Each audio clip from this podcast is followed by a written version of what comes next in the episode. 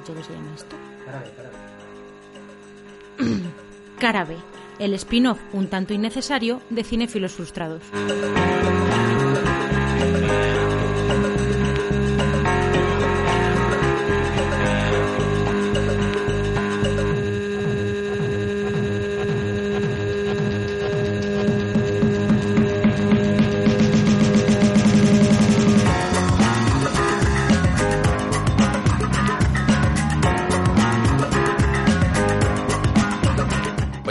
Ya estaría. A, a funcionar. Ay, señor, ¿sabes que he visto la trinchera infinita, tío, estos días? Bueno, mitad de la trinchera infinita y creo que ya he visto toda la película. ¿Y qué tal? Mm, no me interesa nada. Es un poco como la versión XXL del escondite. Y me parece... versión extrema. Y me parece súper aburrida, tío. O sea, me parece una peli súper redundante. Me parece que con una hora menos de metraje te hubiesen contado exactamente lo mismo. A ver, yo, yo creo que quizá lo, acaba siendo prisionera de lo que ella misma propone. Yo la vi en el Festi de San Sebastián, eh, sí, ha sido este último año, y, y yo la disfruté, pero sí que es cierto que llega ya un momento en el que desconecté un poquillo, pero sí que es cierto que toda la parte inicial a mí me encantó, ¿eh? Claro, antes, parte- antes de que empiece todo, digamos, pues eso, el juego del escondite y demás. Pero, mm, pero a mí sí me gustó, ¿eh? Y yo creo que es una película que con el tiempo se va a valorar más de lo que se ha valorado dentro del cine español. Ver, Pero tam- también tiene un hándicap y es que es el rollo que sí, que está muy de fondo y tal, pero guerra civil española, venga, vamos allá. Ya te tienes que poner como con un estado de ánimo específico de, ¿sabes? Yo no tengo esos prejuicios, yo no soy de los que piensa que solo se hace eh, la guerra civil en España, eso, es, es falso. Pero sí que es cierto que se ha hecho mucha película de la guerra civil mm, relacionada o tangencialmente o directamente sobre la misma. Pero es que, tío, entonces ver otra vez eso es como una pereza tan enorme tan enorme. Encima está el rollo de que al principio, no sé si te pasa a ti, a mí o a la en general, o es cosa mía, pero eh, ¿no te pasa un poco, tío, que tienes como que ajustarte al acento tan cerrado? Como cuando es una peli argentina. ¿Sabes? Que dices, vale, sí, los primeros 10 minutos no voy a pillar ni media. Luego ya, por lo que sea, el oído se, ¿sabes? Se adecua. Pero el acento ese andaluz tan, tan, tan cerrado, me cuesta un montón, tío. Creo que unos subtitulitos ahí al principio no me hubiesen venido, no me hubiesen venido mal. A ver, es que, claro, yo como la vi en San Sebastián le iba leyendo con los subtítulos en inglés. Que es que esto es, es así, o sea, mm, em, también me pasa a veces con, con el cine latinoamericano, que hay cosas que es que no entiendo nada. Entonces, lo bueno de verlo en un festival es eso. No he, no he tenido la experiencia de verla sin, sin subtítulos, entonces no puedo decirte, eh, pero seguramente me habría costado, sí, algunas cosas.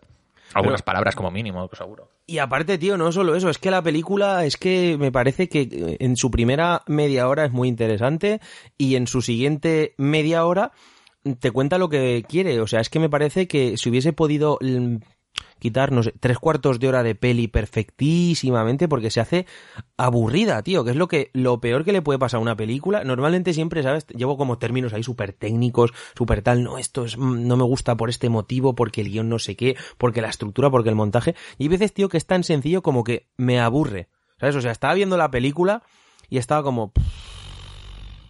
Madre Ya te mía. entiendo. A ver, yo también creo que, que tiene también el handicap de que como empieza desde el principio en la propia guerra y quiere llegar hasta el final total, claro, dilatar eso en muy poquito tiempo, todos esos años, y yo creo que intenta como segmentarlo en plan cambios que hubo durante la posguerra y demás que fueron notorios, cómo fue influyendo en el resto de la gente que estaba fuera y cómo eso repercute en el que estaba dentro. Entonces, quizá, no sé cuánto, dura más de dos horas, no sé cuánto. Dos no sé, horas dos y media.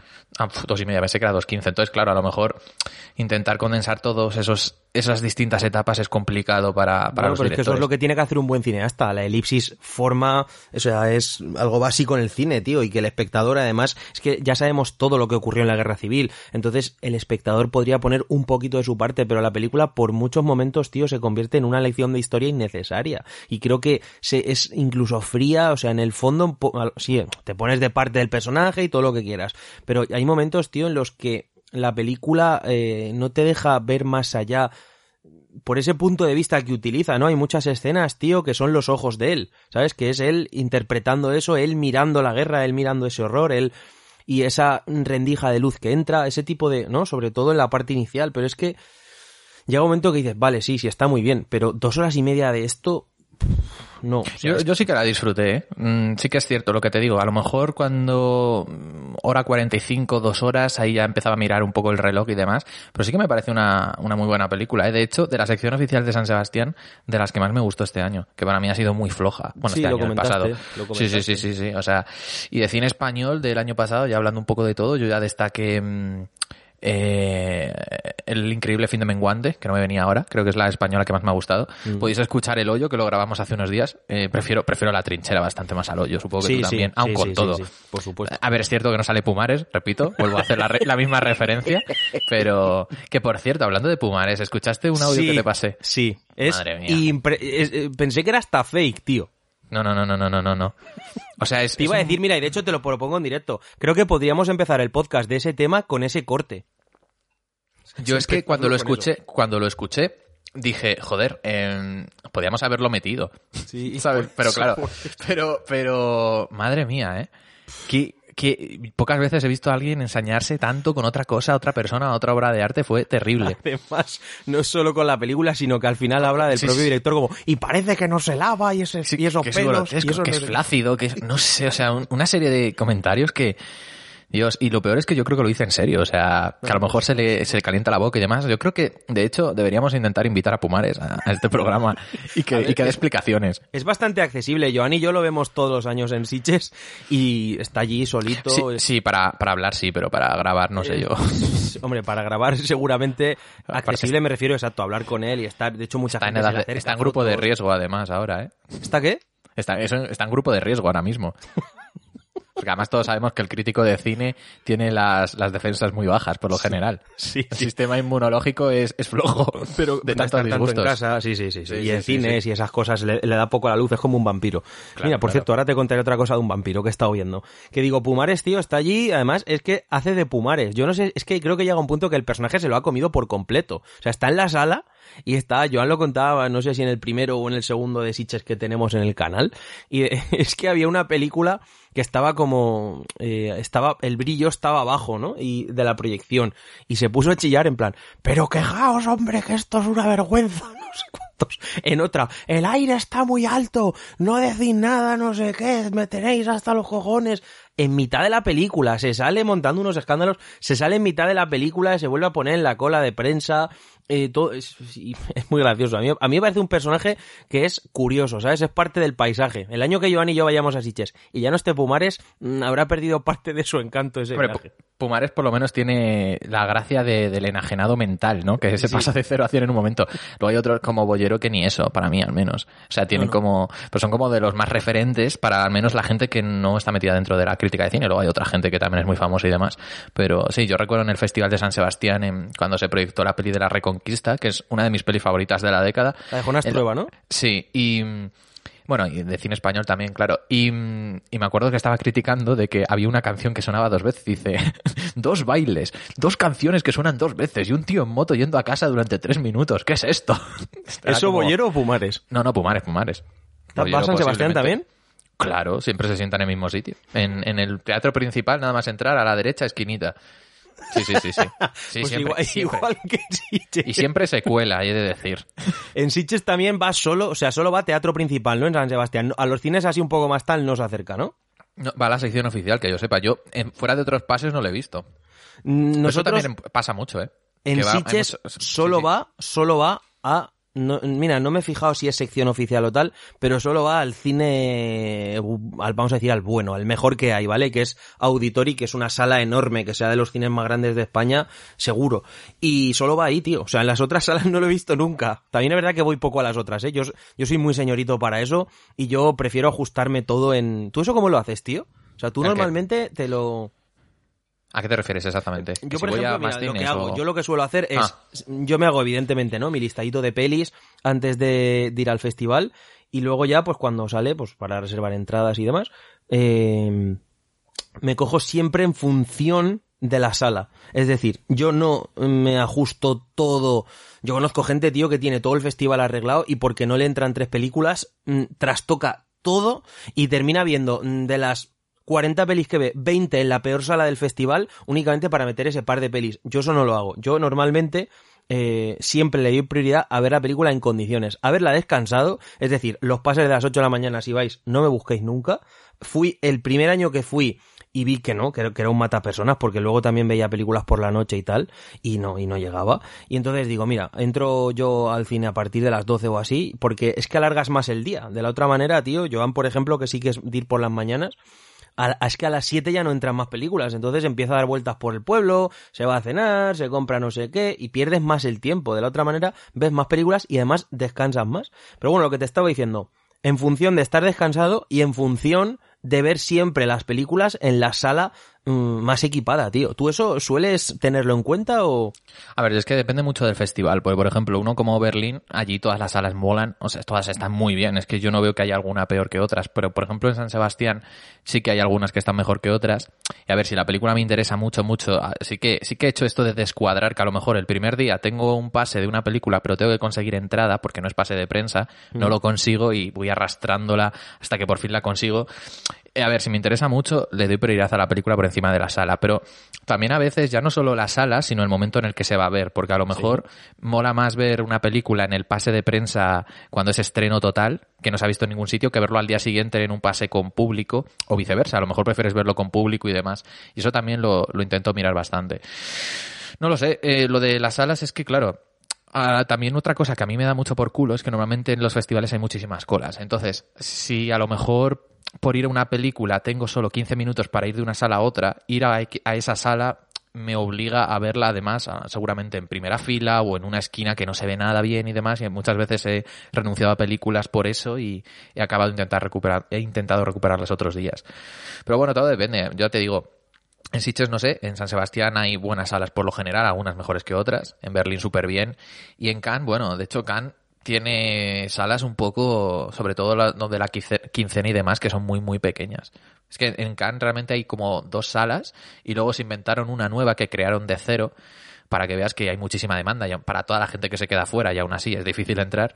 Y, y bueno, se ven en buenas condiciones, pero para mí no son las mejores. O sea, para ser el festival más importante del mundo, yo creo que deberían tener mejores salas, para mi gusto. Eso que has dicho, en Sitges hicieron algo parecido hace 10 años o cosas así, que en la misma sala enorme, en la principal, donde hacen las presentaciones, donde van los actores, la alfombra roja, que es lo que he dicho, Auditori, normal, o sea, eh, hay otras tres, cuatro salas, ¿vale? Pues que son Retiro, El Prado, eh, ¿vale? Y luego crearon otro que es muy pequeñita, que era como una especie de sala como para... que básicamente que es portátil directamente. O sea, ¿vale? Que es la que está en el mismo edificio que la sala enorme, pero está como detrás y hacen ahí, por ejemplo, pues pases, porque no sé si en San Sebastián lo hacen, tío, pero en Chiches de unos años a esta parte llevan preestrenos de series y cosas. Bueno, sí, en San Sebastián también lo, lo hacen. Sí, sobre todo como Vistar. Sí, con Movistar, eso es. En, en, en también el año pasado, me parece que, o hace dos, no sé cuándo se estrenó, preestrenaron allí la serie del Rubius, que me lo crucé, por cierto. Es una anécdota bastante graciosa. Esa, muy, como a las 3 de la mañana, solos por ahí. En fin, una, una cosa curiosa y graciosa. Eh, ¿Qué estaba diciendo? Ah, sí, pues normalmente ponen en la sala grande, en la sala grande el primer capítulo de la serie y luego ya emiten a lo mejor pues el 2, el 3 y el 4 todos del tirón en la sala pequeña. O pelis que son muy, muy, muy pequeñas que le van a interesar a cuatro personas. O un último pase de una peli que tal y cual lo ponen también ahí a las 12 de la noche. Pero ya está, tío. Pero en Siches a ver, sin ser el resto salas malas ni mucho menos, o sea, yo estoy seguro que la mayoría de, sí, la, mayoría de salas son como las salas menores de Siches. Y luego está pues la sala principal, que es como lo, lo, top. Pero bueno, no nos vamos a centrar tampoco en temas festivales, que no está la cosa, ¿no? Que estamos todos encerrados, como para y luego también, Sí, sí, y luego también hay una cosa, que ya acabo con esto, que luego hay salas que a lo mejor tienen buenas pantallas o buen equipo de sonido, pero son súper incómodas. No sé si os pasa en Sitches, que, joder, es que, es que te pegan los pies con, el asiento de delante o la butaca de delante, está todo muy pegado y también intento, intento evitar esos sitios, o sea, esos, esos cines. Eso a mí no me pasa en festivales, me pasa en mi vida en general. O sea, yo en Valencia hay una sala que es la sala Babel, que es una sala, pues la sala de autor, ¿no? De, hecho es de las poquitas que quedan, pues es como si fuese en Madrid la... ¿Cómo se llama esta, coño? Que se me ha ido ahora el nombre. ¿Cuál? La que está eh, al lado de Cines Princesa. He ido a pases allí, coño. Renoir, Golem. Golem, los Golem, eso es. Como si fuesen los Golem, ¿vale? Algo así. O sea, rollo, pelis muy específicas de autor, todo en versión original y demás. Pero ¿qué pasa? ¿Cuál es el problema de esa sala? Pues que es una es muy antigua, no la han renovado nada, está ni siquiera tiene un poquito de, de verticalidad la sala, es completamente plana, eh, las pantallas son muy pequeñas, tío, entonces el equipo de sonido es el que es y encima es incómodo. Entonces eso es muy barato y es todo versión original y todo pelis de autor y todo tal, pero tiene ese problema. Entonces yo priorizo siempre, en Valencia hay un montón de salas, hay, no lo sé, 10 cines, 12, es que no lo sé. Y yo siempre, siempre voy, eh, o bien a Kinépolis, tío, que es la mejor sala que hay en todo, en cuanto a calidad de imagen, de sonido y de comodidad, que es lo mismo que has dicho tú. Para mí prima muchísimo, porque estar una película, tío, metido dos horas y estar encajonado y no estar cómodo y estar moviéndote y venga y tal, y a mí eso me, me, arruina la proyección, tío. Entonces, si no hay, eh, porque claro, Kinépolis o si no a Yelmo, que son salas mucho más masivas, pues ponen en versión original lo que ponen. Entonces, que si la ponen en versión original, voy y la veo en, en Kinépolis o en Yelmo. Si no, pues tío, hago el sacrificio y me espero a que salga en formato físico y ya la veo en mi casa y ya está, tío. Por solo porque es que, por lo que te digo, porque a mí la comodidad en el cine es que me, es algo primordial. Primordial. Porque es que si no, no disfrutas de la experiencia, tío. Estás dándole, ¿sabes? Estás ahí, uf, eso, lo que tú has dicho, tío. Sí, y yo además lo llevo muy mal porque ya suelen, los festivales suelen ser en tiempos de calor y yo siempre paso mucho calor. Y, y que estar No, ahí hay de metido a lo todo, mejor en- tío, hay de todo. en, el cent- en el centro de una sala metido, yo... En Berlín, por ejemplo, me suena que hace un poco de frío. Bueno, pero dentro se está gustito. En la Berlinale. ¿Cuál es el festival más frío que ha sido y el más caluroso? Pues Berlinale el más frío y Cannes el más caluroso. Yo ¿Sí? creo. Sí, porque, a ver, San Sebastián, por ejemplo, hay humedad y lo que tú quieras, pero yo lo llevo bien, pero es, Es que en Cannes... septiembre, ¿eh? Septiembre, ¿eh? Y humedad. Y, y Cannes es mayo, mediados. Ahí ya, pero- y, y la costa, y está pegando. Yo en Cannes me he quemado haciendo colas. Me he quemado entero, me he puesto moreno en ese festival. o sea, es verdad. Aparte, estaba con Juan Carlos allí y, y cada vez me iba pareciendo más a él, porque yo además soy muy blanco. Entonces, me- la transformación era evidente. Empezaba de rojo a rosa a, a moreno, a tostado. Pero sí, sí, sí. Si a la gente le mola, por cierto, que nos pongan en comentarios si hemos pensado alguna vez, no, no ha sido este el caso, que hemos hablado por 10 minutos, pero estaría bien alguna vez, tío, hacer un especial, un podcast, porque la mayoría de la gente no tiene acceso, ¿no? A ir nunca a un festival de cine. Estaría guay hacer un especial, eso estando con Joan, y largo, explicando bien todo el proceso desde el inicio del momento de, incluso de, no ya a nivel de prensa como es nuestro caso, sino a nivel de la propia organización interna del festival a la hora de seleccionar películas y demás y empezar desde que se seleccionan las pelis, el proceso de selección, hasta la acreditación, eh, hasta el público, hasta cómo se gestiona todo allí, cómo son esos 10 días. Eso estaría guay, tío. Hacer un especial ahí de, de dos horitas explicando varios festivales y las experiencias de cada uno y que la gente, ¿no? De algún modo, pues pueda saber lo que es esa vivir de algún modo lo más cercano posible ese que siempre por cierto más allá de escucharlo aconsejamos aunque sea una vez en la vida tío ir a un festival sabes o sea Claro. ver lo que es eso no sé Como hacer como una especie de guía de supervivencia, o eh, como el modo carrera del FIFA. Empiezas como oyente de cinéfilos frustrados y acabas siendo invitado por el festival, escribiendo para O como jurado, o como jurado. O como jurado. No, y de hecho, mira, si, eh, por ejemplo, festivales como el de San Sebastián, tienes la opción de ir como jurado joven si eres menor de 25 años. Es el único requisito que piden. y no, pero no piden ser estudiante de cine no, porque yo conozco chicas que han ido y no tenían nada que ver con el mundo del cine. Entonces, te piden ese requisito, si te seleccionan, que yo creo que es- hay bastantes opciones, formas parte del jurado joven que valora y vota la película de las mejores películas que sean óperas primas y segundas películas de dos secciones que tienen allí. Y está bastante guay, la verdad. Es una forma de entrar. Sí, sí, sí. De- yo conozco bastante gente que ha empezado ahí y luego a lo mejor pues ha entrado, se ha hecho un blog o ha entrado en una web o lo que sea, ha empezado a redactar y ahora va ya, digamos, normal de, de, de tarjeta, sí, tarjeta verde, que es como son allí. Son La verdes. prensa ¿Hay, y demás. hay, hay niveles allí tío Hay nivel, antes no había, éramos todos iguales. Ahora hay como un nivel que entran siempre primeros, pero son poquísima gente. O sea, es Pumares, por ejemplo, entre ellos. Y luego ya todo el mundo es exactamente igual. Primero entra toda la prensa, que la diferencian si es internacional, nacional y demás, pero tienen la misma prioridad todos, y luego entran los de industria. O sea, yo, por ejemplo, estaba en una cola y a mi lado estaba en la cola de industria Leticia Dolera y yo pasaba por delante de ella. O sea, que en ese sentido dan prioridad siempre a la prensa. tiene, tiene que dar gustito eso eh de adelantar a Leticia Hombre, Dolera y tanto. Digo, hasta luego.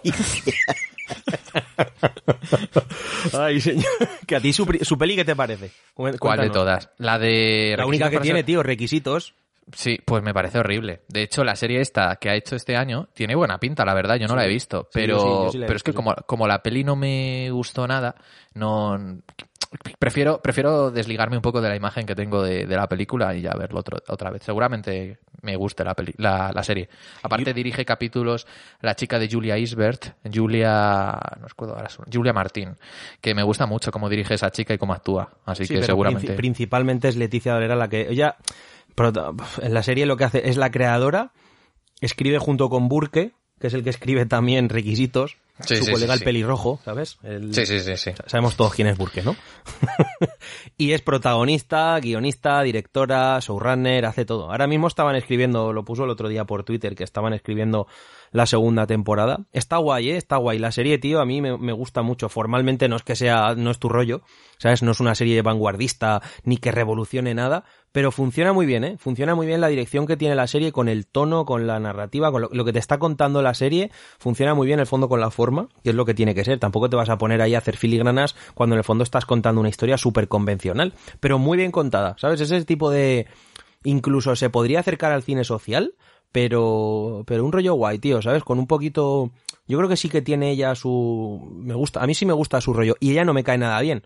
Que esa es otra pregunta, mira, que viene al caso. ¿Tú eres capaz de desligar eso? Es decir, si la persona te cae muy mal, ah, la valoración de su película Mm, Sí, entiendo. A ver, yo creo que, que sí, porque yo, yo al final me dejo seducir por... Yo soy muy hedonista, entonces aunque alguien me pueda caer mal, si a lo mejor yo ya estoy escuchando una canción suya o viendo una película suya y demás, a los tres minutos digo, qué cabrón o qué hija de puta, qué bien lo ha hecho y, y ya está, tío. Yo, yo me dejo... Al principio creo que la moral está muy bien para, para el día a día y lo que tú quieras y para no ser un cabrón o intentar no serlo, pero para lo que es ya el arte y demás yo sí que soy capaz. Y de hecho, mira, este año pasó una cosa muy interesante con todo el tema este de Polanski y demás, que estuvo en el Festival de Venecia y Lucrecia Martel era la, dir- la presidenta del jurado y dijo que no iba a ir al pase oficial de esa película a verla porque no quería que cuando acabase se levant ella no quería levantarse a aplaudir después de que acabase esa película porque no quería aplaudir a alguien como Polanski porque políticamente no está a favor de él o bueno está en contra de todo lo que tú quieras Hombre, no- es que Polanski, vamos a ver, también hay que decir que Polanski es un caso muy concreto. No es lo mismo Polanski. Es que esto me da la sensación de que lo hemos grabado. No sé si lo hemos grabado o lo hemos No. hablado internamente. No, lo hemos hablado internamente yo creo ¿eh? Pues lo digo otra vez y fuera. No es lo mismo. Woody Allen, por ejemplo, es un tío que sí que está juzgado y es inocente, pero es que Polanski sí que es culpable. Por eso está exiliado en Europa. Polanski desde hace 40 años no puede pisar suelo norteamericano. Entonces, es distinto, ¿sabes? O sea, Polanski sí que se eh, demostró, vamos a decir, demostró que era culpable y que había violado, no sé si es violado o tenido sexo, aunque, o sea, con- consentido, pero siendo una menor, eh, no lo sé. Entonces, yo, yo tampoco estoy al día de su caso ¿eh? eh, Pero, O sea que- pero para el caso es que sí que era culpable. O sea, que no es lo mismo que Woody Allen o yo qué sé, ¿sabes? O, o Kevin Spacey, que son gente, en algunos casos, unos juzgados inocentes y otros sin juzgar. Pero cuando está juzgado y ya es culpable, yo sí que, yo no lo hago personalmente. O sea, yo veo una peli de Polanski que últimamente me interesa más bien poco. Esa del oficial y el espía no la he visto aún. Pero las últimas que he visto, pues yo qué sé, la de un dios salvaje o la, el- la Venus, la Venus de las pieles, puede ser. a mí esas dos a mí esas dos sí que me gustan ¿eh? Sí, a ver, que sí, sí, que están bien, o sea, a mí me molan también, pero no...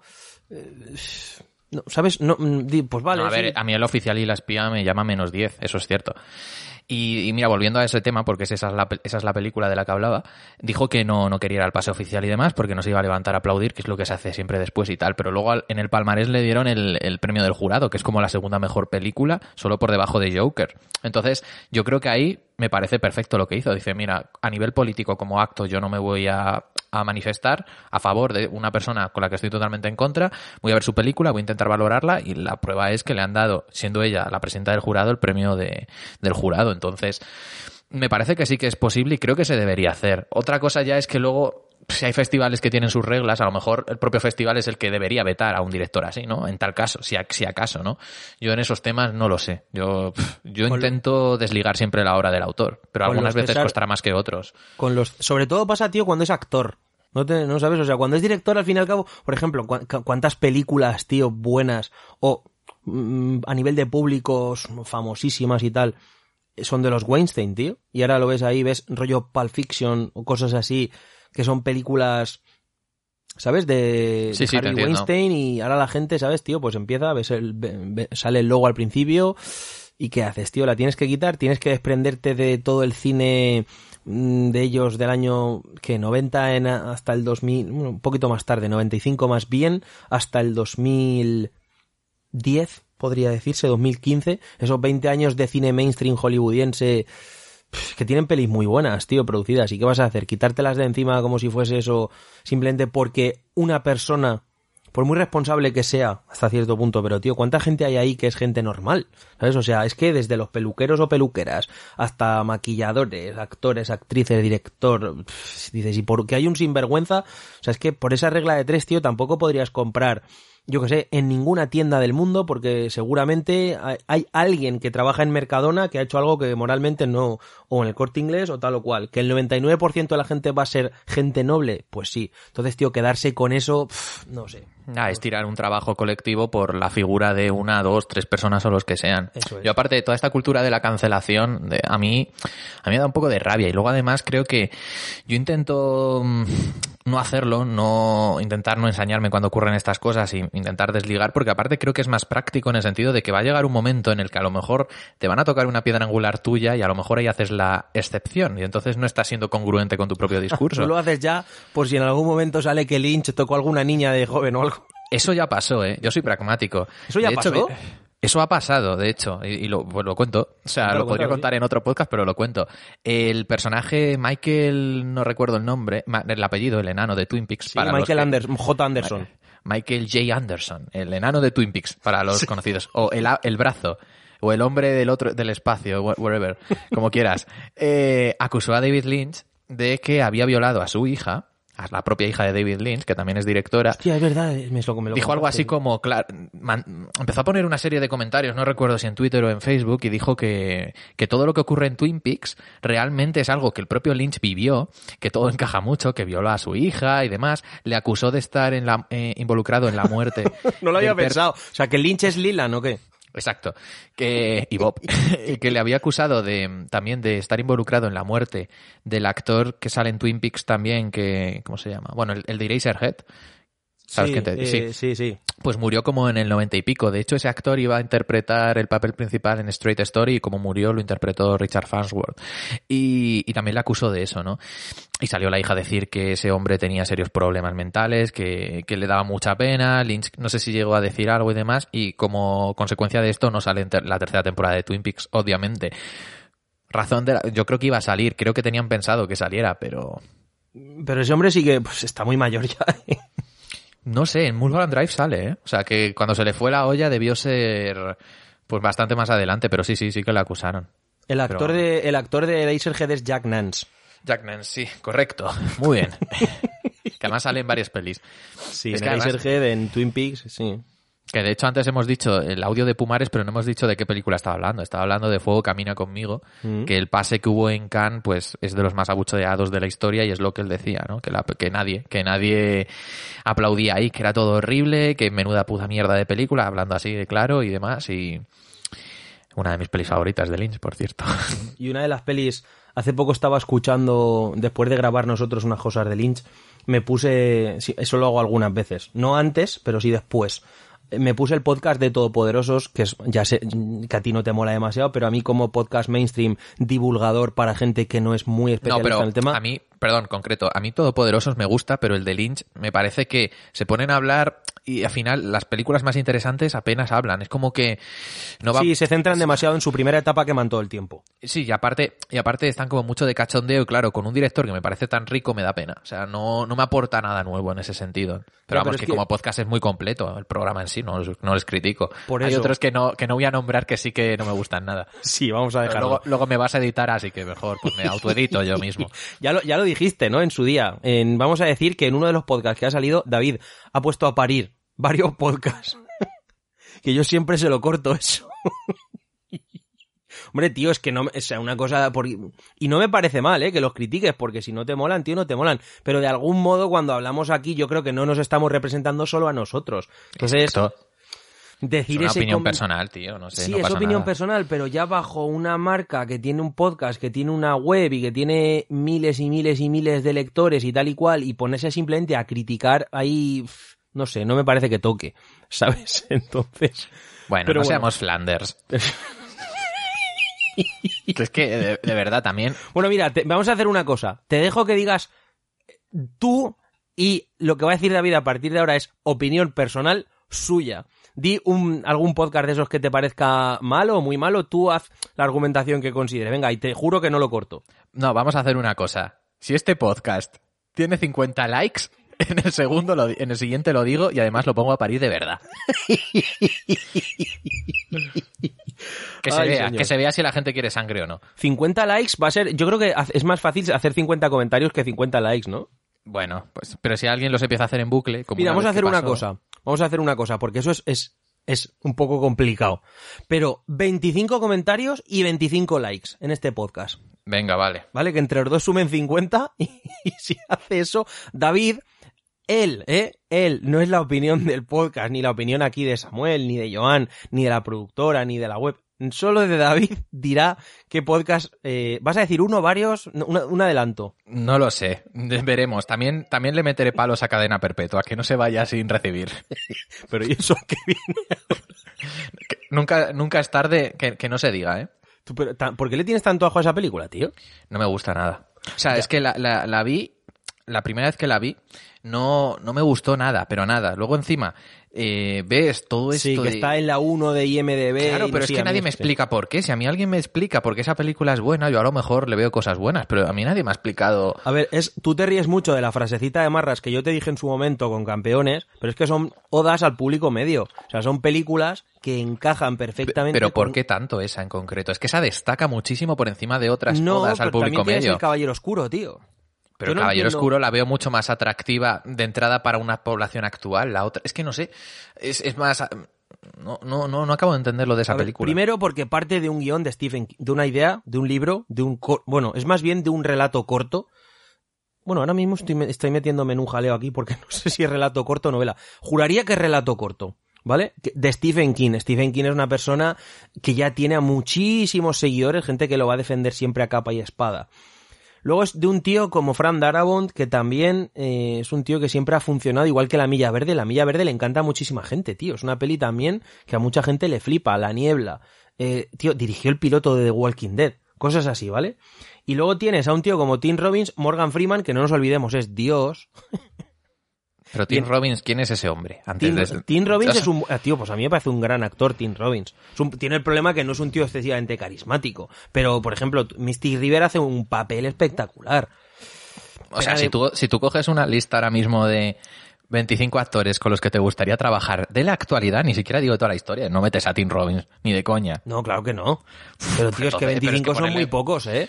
Pero, 50. pero Tim Robbins es un gran actor. Y como secundario, tío, a mí me parece un actor competente, coño. Otra cosa es que a ti te guste o no te guste, pero joder, es un gran actor. Me, me refiero a que es ese tipo de tío, a lo Tom Hanks, ¿sabes? Ese tipo de vecino, persona que no es un, que no es un tío súper atractivo y no es tal, ¿sabes? No es un Brad Pitt de la vida o un DiCaprio. El no, boy next door. es exacto. es un, efectivamente, es justo eso. Entonces yo creo que eso hace que la gente empatice mucho y toca un tema, el de la libertad, tan bonito todo, no sé qué, al final, es como muy, muy Flanders, como has dicho tú, tío, es, es ese rollo, ¿sabes? Ese, ese tipo de, pues eso, de, de peli absolutamente, es que está hecha para lo que está hecha, tío. Es que es eso, es, pues, campeones, eh, Pues yo campeones Oscuro. entiendo que funcione mejor, te lo digo en serio, pero es que no, no, no, le no me parece una peli demasiado ágil narrativamente tampoco. O sea, yo No, entiendo. no lo es. Ves, ves gente, a, a gente criticar ciertas películas que digo, vale, lo puedo entender, pero entonces ¿por qué alabas otras que tampoco es que sean. Bueno, porque lo que decimos siempre, tío, al final la peli es un diálogo con el espectador y por lo que sea, pues con una, pues encajas más que con otra, tío, a nivel porque te interesa más temáticamente o porque por lo que sea te toca más emocionalmente, por el motivo que sea, tío, eso no, no, no es criticable. Pero a sí mí a nivel, a nivel antropológico me parece un misterio. pero que yo- voy, a- mira, te voy a hacer un- un- una reflexión aquí que por lo que leo de lo que tú has dicho te pasa exactamente lo mismo que a mí y es que hay películas que no me gustan y ya está. Pero el hecho de que todo el mundo las ensalte hasta ese punto hace que incluso le coja manía a la película. Sí, claro, obviamente. Eso me pasó mucho, eso, em, eso fue el proceso que yo tuve con Nolan, tío. O sea, a mí como, a ver si por ejemplo lo de Chalamet, ya te expliqué, no sé si lo expliqué en el podcast, lo vuelvo a decir porque son 10 segundos, le tengo manía por lo que le hizo a Woody Allen, ¿vale? Me parece un sinvergüenza y un, y un cara dura y un mamón, así de claro lo digo. el, el, el niño de, De Call Me By Your Name. Name, por si alguno no le pone cara. Eso es, ese chaval trabajó con Woody Allen en Día de Lluvia en Nueva York. Al poquísimo de terminar el rodaje, ahora ha salido, por cierto, ¿lo has leído en las memorias de Woody Allen? Pues Woody Allen ha publicado las memorias y él dice que lo que le han comentado, lo que le- no sé si se lo diría al propio Chalamet o quién, que mm, lo denunció públicamente porque eh, su manager le dijo que eso le daba más posibilidades de cara a los Oscar. Hay que ser hijo de puta, ¿eh? Sí, luego no estuvo ni nominado, ¿no? O, mm, ni me acuerdo. O sí, eh, fue el año de Call Me By Your Name, ¿eh? Cuando la rodó, me refiero. Sí, la sí, peli sí, salió eso, mucho eso. después, pero cuando la rodó fue el año, o sea, por tanto fue, él la rodó al año siguiente de Call Me By Your Name, por tanto las nominaciones y Oscar de Call Me By Your Name eran el mismo año que la peli se rodó. Y entonces le cogí manía por eso, ¿vale? Digo, mira, eso es de ser un miserable, humanamente hablando. Pero a Nolan, tío, recuerdo además que estudié Memento en su día, em, como una peli estructuralmente muy interesante y que tiene sus... Y de hecho Nolan es mucho más interesante en sus comienzos que ahora. O sea, me parece que en sus comienzos, tío, era más complejo realmente. Ahora simplemente busca fingir esa complejidad de alguna manera y, no sé, ¿sabes? Hacer al público sentirse inteligente y creo que por eso funciona a día de hoy. Pero bueno, yo no me gustaba especialmente y, y no entendía, no entendía eso. Entonces veía a todo el mundo flipando, justamente lo mismo que te pasa a ti con Cadena Perpetua. Veía listas por ahí, las 100 mejores películas de la historia y veía El Caballero Oscuro la primera, tío. La primera. Digo, igual exactamente un caso como Cadena Perpetua. Y acabé cogiéndole manía a Nolan por eso. Manía que arrastro hasta hoy. Y... Y es injusto. Pero yo, por ejemplo, yo, por ejemplo, pelis como El Caballero Oscuro, o como Inception, o como si Interestelar y Oscuro no demás. la has visto. Ya, ya, no la he visto, pero es que es una peli de Batman. Te quiero decir, entonces entiendo que mucha gente pueda venir atraída por ello. Es como Joker. Solo con eso yo entiendo que a muchísima gente le pueda gustar y es como un algo muy atractivo, un dulce. Inception, Interestelar son cosas diferentes que en cuanto a los planteamientos o son ciencia ficción o pseudociencia ficción que siempre entiendo que a un público generalista le suele atraer porque no es ciencia ficción pura de No, esta no es que hard. Claro, entonces entiendo que eso es atrayente o como mínimo puede llamar la atención, pero es que cadena perpetua es que no lo ve por ningún lado. Te lo digo en serio. Es que yo entiendo lo que me quieres decir, estoy de acuerdo, pero yo le veo al cine de Nolan unas cosas que es que están muy dirigidas por- a, a un público muy grande porque coge temas muy grandes, es todo muy grandilocuente, espectacular y genera expectación. Pero no sé, o sea, yo ahora mismo, si, si Frank Darabont ahora mismo hace una película, yo no sé si hay alguien que va a decir, hostia, el de cadena perpetua, qué bueno, mientras que las pelis de Nolan sí que la gente está esperando. Bueno, ahora a ver, se va a estrenar esta de Tenet. Sí, la de Tenet, ¿no? Sí, se va, bueno, se va a estrenar, no sé qué pasará al final, pero eh, era Iba a, para salir, este año. iba a salir en teoría en julio. Pues no sé. No sé qué, Pero que qué digo, es claro. que también estás cogiendo a una persona comparándolo en la cima de su carrera y el otro que ya pues está más bien de capa caída. Entonces, de hecho, yo no sabría decirte cuál es la última película. La última película relevante de Fran Darabont, yo creo que es La Niebla, ¿no? Yo qué sé, a mí es que es un tío que no, no trabajo yo mucho. 2007 O, o cosas así, 2007. Mira, yo, yo a Frank Darabont, para mí, eh, aparte de... mm, Bueno, The Walking Dead, el piloto. para mí lo mejor que ha hecho es salir en Entourage, en un capítulo que se supone que va a dirigir a Vinny Chase, ¿vale? Y ¿Para qué cuando- peli? ¿Para qué peli? Pues no recuerdo cuál era. Pero... No sería Aquaman, ¿no? Que al final la hizo Cameron. Mm, Yo creo que no. Yo creo que no, porque con... eh, eh, no recuerdo cuál es. No lo sé. Es que hay que volver a ver Entourage. Esa serie Una maravilla. ¿eh? Ahí he aprendido todo lo que sé de la industria del cine. Ni máster ni pollas.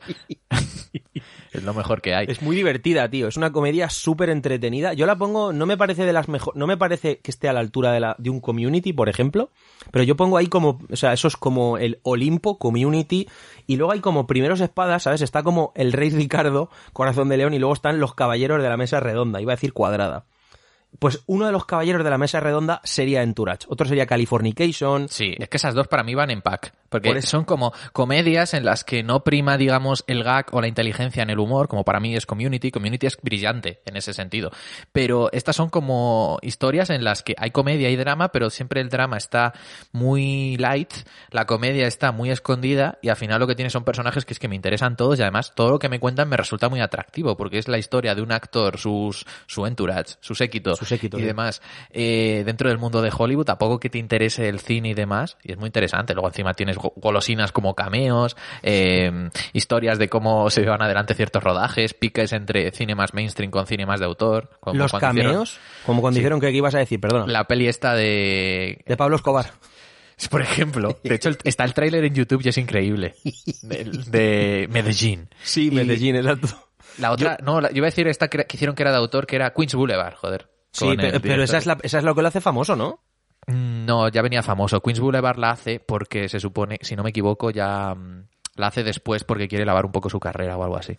Buah, hasta ese- yo no me acuerdo, tío. Las últimas temporadas, que es cuando salía Sasha Grey y demás, eh, sí que tiraron mucho más al drama, ¿eh? Las últimas temporadas cuando a él lo hacían adicto a la cocaína, que es real por otro lado, o sea, cuando un actor empieza a tener esa decadencia y tal, a mí me, me interesa mucho. ¿Cuál era tu, tu personaje favorito de Venturas, tío?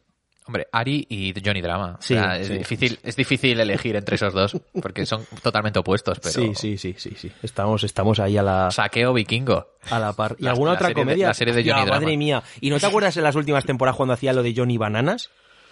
O sea, de eso ya no me acuerdo. ¿No te acuerdas que él doblaba a un mono, tío? Ah, claro, coño, sí, sí, Johnny Bananas, es verdad. Sí, sí, sí, sí. Y hacía una serie de animación. Que siempre, que siempre estaba recordando que salió en un capítulo de Melrose. Era muy. Era, ¿y, y has visto la peli, tío? No. Pues míratela, que porque te, te da igual Es que, que te haga un pequeño no- spoiler, ¿no? No me suelen gustar las pelis de series, tío. Pero bueno, dame spoiler, venga. El spoiler es que la película y por tanto Entourage como tal termina con Johnny Drama ganando un globo de oro por ese papel. Coño. Bueno, habrá que verlo por, y porque sea feliz, pero... ¡Victory! Pero que digo, ya por, por cerrar, le damos cinco minutillos más y cerramos si quieres. ¿Qué comedias, tío, son para ti así, también por consejo, ¿no? Para gente que... Porque eso, las, las comedias que hemos, que hemos dicho, en el fondo, no son nada... No son de estas ultra conocidas ni que ha visto todo el mundo. O sea, sí, todo el mundo ha visto Friends o Big Bang Theory, pero Entourage, Californication, Wits, iba a decir yo, ese tipo de scraps. Yo, bueno, a ver, The Office, claro. Eh, ¿Cuál, la inglesa o la americana? La americana, yo la inglesa no la he visto. Em, luego, de ese rollo, que yo, yo la dejé, pero me encantaba, ¿eh? Pero de ese rollo que no es comedia, comedia y tiene bastante drama, Shameless, me gustaba mucho la americana. Sí, está muy guapa, sí. Mm, Aunque no la llegué a acabar, pero me gustaba mucho. A mí también. Luego, no sé si entrarían como comedia, pero a mí me gustaba muchísimo Misfits, que luego también empezó a bajar un poco ¿Cuánto cuando viste se fue de el personaje de Nathan, hasta la tercera. Igual que o sea, yo. la tercera incluida. Sí, igual que yo. Eh, bueno, por supuesto, aquí no hay quien viva. que, anoche me estuve viendo dos capitulitos. ¿Y de Eh, qué iban los capítulos? Pues uno era, eh, buah, es que hay uno que era buenísimo, que se llama, es el 2 de la temporada, el capítulo 5 de la temporada 2, que bueno, secuestran a Mariano, eh, montan una patrulla ciudadana, los, los, los vecinos. ¿Qué más pasaba? No, fue- pasaban muchas cosas, no recuerdo ahora exactamente. Es que me vi luego también otro que, que hacen una huelga de hambre, porque les ha venido una O subida sea, de que, te- tensión que y te- demás. básicamente te chupaste dos horas y media de que no hay quien viva.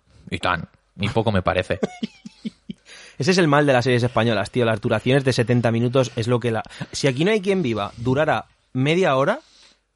Que no, que no, que a mí me parece que con la media, aun, aun con la hora suena, es increíble, ¿eh? Sí, pero tío, hay mucha trama que no... Mucho personaje. Que va, que va, que va, que va, es brillante, ¿eh? Es que hay una cantidad de, de crítica a todo, tío. A mí me parece una serie adelantada a su época en todos los sentidos. Que tu personaje... ¿Tú que te sientes identificado un poco con Paquito? qué? No, no, para nada, para nada. Yo, la verdad es que es muy difícil encontrar un personaje de esa serie que... Decir, este es mi favorito. Siempre he tenido debilidad por Mariano, porque es como Parásitos, Parasite de Bong Joon-ho, hecha en, Sí. en humano, pero en 2003. Además, ese hombre está físicamente hecho para la comedia. Sí, sí. Ese hombre, es que esa cara, esa pinta, ese tono de voz, ese... Porque Pero como es que actor está, es lo que es. Su, está, está en su mejor papel que yo la haya visto nunca, o sea, es increíble. Hay un capítulo en el que em, hace monólogos y lo llaman las crónicas marianas, que es buenísimo. ¿Alguna otra comedia así para Em, ir cerrando ya o...? Bueno, desde aquí siempre, siempre, siempre aconsejamos Community. Bueno, en algunos momentos Mother Family también, pero ya no me parece tan buena como las que hemos dicho. Modern Family yo la dejé, recuerdo que tiene el bajón, para mí, un bajón además de los mm, grandes, porque además, tío, en comedia se nota muchísimo. En comedia se nota mucho más porque un drama al fin y al cabo tienes la narrativa, tienes el drama personal, el conflicto, pero en una comedia en cuanto bajas un poco el nivel simplemente de genialidad, es que de- de- parece otra serie. Y eso le pasa a Modern Family en la temporada 4. Las brillantes son las tres primeras. Yo en la temporada, que las, las vi enteras. En la temporada 4 mm, vi como cinco capítulos y dije, esto me lo han cambiado. ¿Sabes? Como cuando En Los Simpsons siempre se ha dicho que se nota mucho cuando desaparecen los guionistas a final de la temporada 9, 10. Sí, sí. Los buenos Sí, claro. hacen el cambio generacional y tal y pasa a ser como otra serie. Pues en Modern Family le pasa eso al final de la temporada 3. La las tres primeras son brillantes, brillantes. Tiene capítulos que son maravillas. Pero es que a partir de la, de la cuarta, y ya la dejé, alguna vez he visto un capítulo suelto y me reafirmo. Hombre, evidentemente las comedias, otra cosa que tienen es que bajan el nivel, pero de vez en cuando te dan alguna joyita, evidentemente. Pero ya el, el nivel general es mucho más bajo que antes. A mí me gustaba, y ya acabo con de recomendaciones, una que se llama Blue Mountain State, que ya acabó, que era una, peli una serie... Pero esa, pero si esa es la de. Sí, sí, sé ¿Cuál? cuál es, eso, tío. Una de fútbol americano. Sí. Sí, a mí me parecía, me parecía una serie que a día de hoy digo, ¿cómo han hecho esto en, en, en la época en la que vivimos? Es que, es que tiene unas cosas, tío, a mí me parece muy divertida y que a nivel de lo políticamente correcto ahora mismo a más de uno le estalla la cabeza, ¿eh? Pero bueno. Bueno, pero Sí, es que sí. políticamente correcto. ¿Tú cuál, No, no, cuál es la comedia más brillante que has visto? O sea, no me refiero a nivel general, mí sino. Community. Community. duda. Sí. Mm, yo también. Sí, sí, porque es que además es como... Ves todos los tipos posibles de hacer comedia ahí dentro. O sea, eh, es muy versátil en todos los sentidos. Cerramos final- con el. cuál- mira, así mm, rápido, ya lo tengo, vale. Ya sé cómo vamos a cerrar si te parece bien. A ver, Diciendo un capítulo de Community porque mucha gente no la va a conocer, porque esa es otra, tío. Era una serie súper minoritaria, ¿eh? La cancelaron Sí. un par de veces. Yo, yo firmaba semana a semana para que no la cancelaran. Iba viendo lo de las cancelaciones y Community y Fringe siempre estaban ahí, ahí, que las iban a cancelar, cancelar. Salían siempre. Sí, Había pero luego tablita- siempre, siempre subsistieron, ¿eh? Sí, yo creo un poco por la fanbase. Y Fringe, eh, además, es que la cambiaron de, de días y Sí. demás. Y había, yo leyendo ahí artículos con, yo que sé, 13 años, en plan, las probabilidades de que Fringe sea cancelada. ¿Cómo puede influir el cambio de horario en Fringe? No tal? sabía yo que te había molado a ti Fringe, tío. Claro, yo era súper fan de, de Perdidos y claro, lo vendieron como el nuevo proyecto de J.J. Abrams, que- Pues- lo típico, ¿no? Que escribe un capítulo y se larga. Pues, pues, pues eso, ¿no? No, el piloto, el piloto lo dirige él. Pero Sí, pues a, mí Fringe, y te lo digo y no lo digo por... A, a mí Fringe me parece que cuando toca techo es mejor que Perdidos, ¿eh? O sea, a mí Fringe, en la, a partir de la temporada 2, que es cuando ya se convierte... ¿La has visto entera? Me quedé las tres primeras, sí. Me quedé cuando en la última, en la mitad de la última. Que a mí me gustaba mucho, pero desconecté, no recuerdo por qué. Yo no sé si hicieron un parón o algo así. Sí, eso ahí, pasa, eso pasa a veces con las series. que Pero hicieron que un parón por algo y sí, la dime. primera temporada es como muy, muy, muy de rollo de capítulos. Y, eh, o sea, me refiero a autoconclusivos. Y a partir de la segunda empieza a ser cada vez, cada vez más dramatizada, más serializada. Y llega un punto que es a partir de la segunda por la mitad, que es completamente, o sea, los 22 capítulos de cada temporada, quitando la última que son 13, es completamente serializada. Eso es rarísimo. Que una serie de 22 capítulos, eso es perdidos también, por ejemplo, todos tengan que ver con la trama principal. Generalmente, no hay ninguno así, ¿sabes? Pero... Yo eso me acuerdo que eso cambió. En la primera temporada ya pasó eso, ¿eh? Al principio era totalmente autoconclusiva, que era un poco como una especie de expedientes X. Sí que es cierto que hablaban, en cada capítulo te daban, yo que sé, te ponían al personaje este, que era como el jefe de, del FBI, ¿no? Hablando de, hay un patrón, no sé qué, los, los observadores saliendo y demás. Sí, sí. Pero creo que es en el capítulo 7 cuando sale el personaje de David Robert Jones, si no recuerdo, creo que se llamaba así, que ahí ya empiezan a hacer una serialidad y luego sí que acaba siendo más serializada en la primera temporada. Pero es que además de que la segunda y tercera ya sea más serializada, es que los capítulos que tenían en esas temporadas autoconclusivos, las tramas, Eran la eran, mucho mejor que en Sí, la sí. primera. O sea, yo no sé qué pasó ahí. Yo no sé si empezaron todos a tomar Monster como perros o a inyectarse algún tipo de sustancia. No, eso lo que ocurre, lo que ocurre es que cuando tienes que hacer 15 capítulos autoconclusivos al año o 20, a cuando tienes que hacer 5, pues claro, son más brillantes porque des- descartas, eh, solo te quedas con la creme de la creme. Pero bueno, pero no mejoró vamos a- todo no- muchísimo, ¿eh? Además, Prince, tío, no está en ninguna plataforma. Sí, sí, me lo dice siempre mi madre, que la quiere volver a ver. Y, y nada, mamá, no, no, hay, no hay posibilidad, no sé, no la compra. Ah, ¿tu madre la vio contigo? ¿La ha visto? Sí, sí, sí, y Breaking Bad y demás. Ah, Sí, muy sí, bien, sí. muy bien, muy bien, muy bien. Y Dexter. Mira, Dexter, otra que, que me dejé a medias, tío. Mejor para ti. Mm. Dexter tiene el peor cierre, o sea, no he visto nunca jamás, evidentemente para eso tienes que llegar a un nivel alto, una serie de ese nivel caer tan bajo, tío. O sea, al final, yo sí que la vi entera porque lo que cae es la última temporada, bueno, y la 6 también. Pero la 8 no he visto jamás un destrozo similar en una serie, ¿eh? Yo es que me quedé en la 5 y ya me parecía que había un bajonazo. Sí, sí, en la 5 es que la 4 es la top, que es la de Trinity. La 4 es la mejor temporada de la serie. Pero no nos desviemos que quiero cerrar esto en 50 minutos si te parece bien. Llevamos 40 y Sí, sí, sí. largos. Riquísimo. el capítulo que tú aconsejarías, porque Community es una serie que han puesto en Netflix, o la ponían, no sé si el día 1 o algo así ahora de abril, ¿vale? Si no está ya en los próximos, en los siguientes días, hasta hace nada estaba en Amazon, ahora la ha comprado Netflix, la va a tener licenciada bastante tiempo, así que ahí está la serie entera de Community, las seis temporadas. Six Season and a Movie, esperemos que esa movie exista algún día. Por cierto, para los fans de Marvel, los eh, directores de la serie son los directores de Vengadores eh, Infinity War y Vengadores Endgame, ¿sabías eso? Mm, pues creo que no. Pues sí, pues los que luego eh, hicieron Soldado de Invierno, es decir, los mejores directores que tiene en la actualidad Marvel, que son los hermanos Russo, Joe y Anthony Russo eran los directores, eh, lo que pasa es que ahí hacían labores divididas, uno dirige un capítulo, otro otro y demás, dirigen la mayoría de capítulos de Community, por lo menos en la primera y segunda temporada. Eh, eso, que la van a poner en Netflix y que al que le interese, que desde aquí le aconsejamos muchísimo que se la ponga. Y si ve que el tono del primer capítulo, empezamos, siempre empezar por el primero, pero si ve que no le termina, vamos a lanzar aquí un par de capítulos para que la gente eh, vaya ahí y si le mola ese tono, que vuelva al principio, porque en el momento que entras en el humor y que la serie se estabiliza, que es nada en los primeros cinco capítulos, es una absoluta genialidad. ¿Cuál es para ti, David, el capítulo así para entrar más... No me chafes el mío. No lo sé. Es que, a ver, es- obviamente los, los finales de temporada con el paintball y demás son muy potentes. Pero yo tengo uno que, que tengo especial cariño, que lo que pasa es que te tienes que ir a la segunda temporada, el capítulo 7. Mientras hablabas lo estaba buscando porque no me acordaba el título. Se llama Aerodynamics of Gender, supongo que aerodinámicas de género, que es este en el que hay una cama elástica, no, no quiero Oh, spoilear. sí, sí, sí, escondida Sí, detrás. Que sí, Sí, sí, sí, sí, sí. Y, por lo, y hay también cuestiones de género, a veces como una especie de robot sin filtro que es capaz de pro- incapaz de procesar emociones y demás. Me parece un capítulo súper completo y que creo que tienes eso, muchos tipos de humor diferentes en 20 minutos. Pues mira, el capítulo que voy a decir yo, a ver si te suena, voy a buscar el número, que lo tengo aquí delante, y es... ¿No será el, el de las realidades virtual, eh, paralelas? ¿Cómo sabes que... que- iba a decir ese? Porque es el que le mola a todo el mundo, tío, el de los El- dados. Sí, eh, correcciones el sobre la teoría del caos. El Eh, ¿puede ser el cuatro- 6? No, Ah, el el cuatro 4 de de la la, tercera. temporada 3.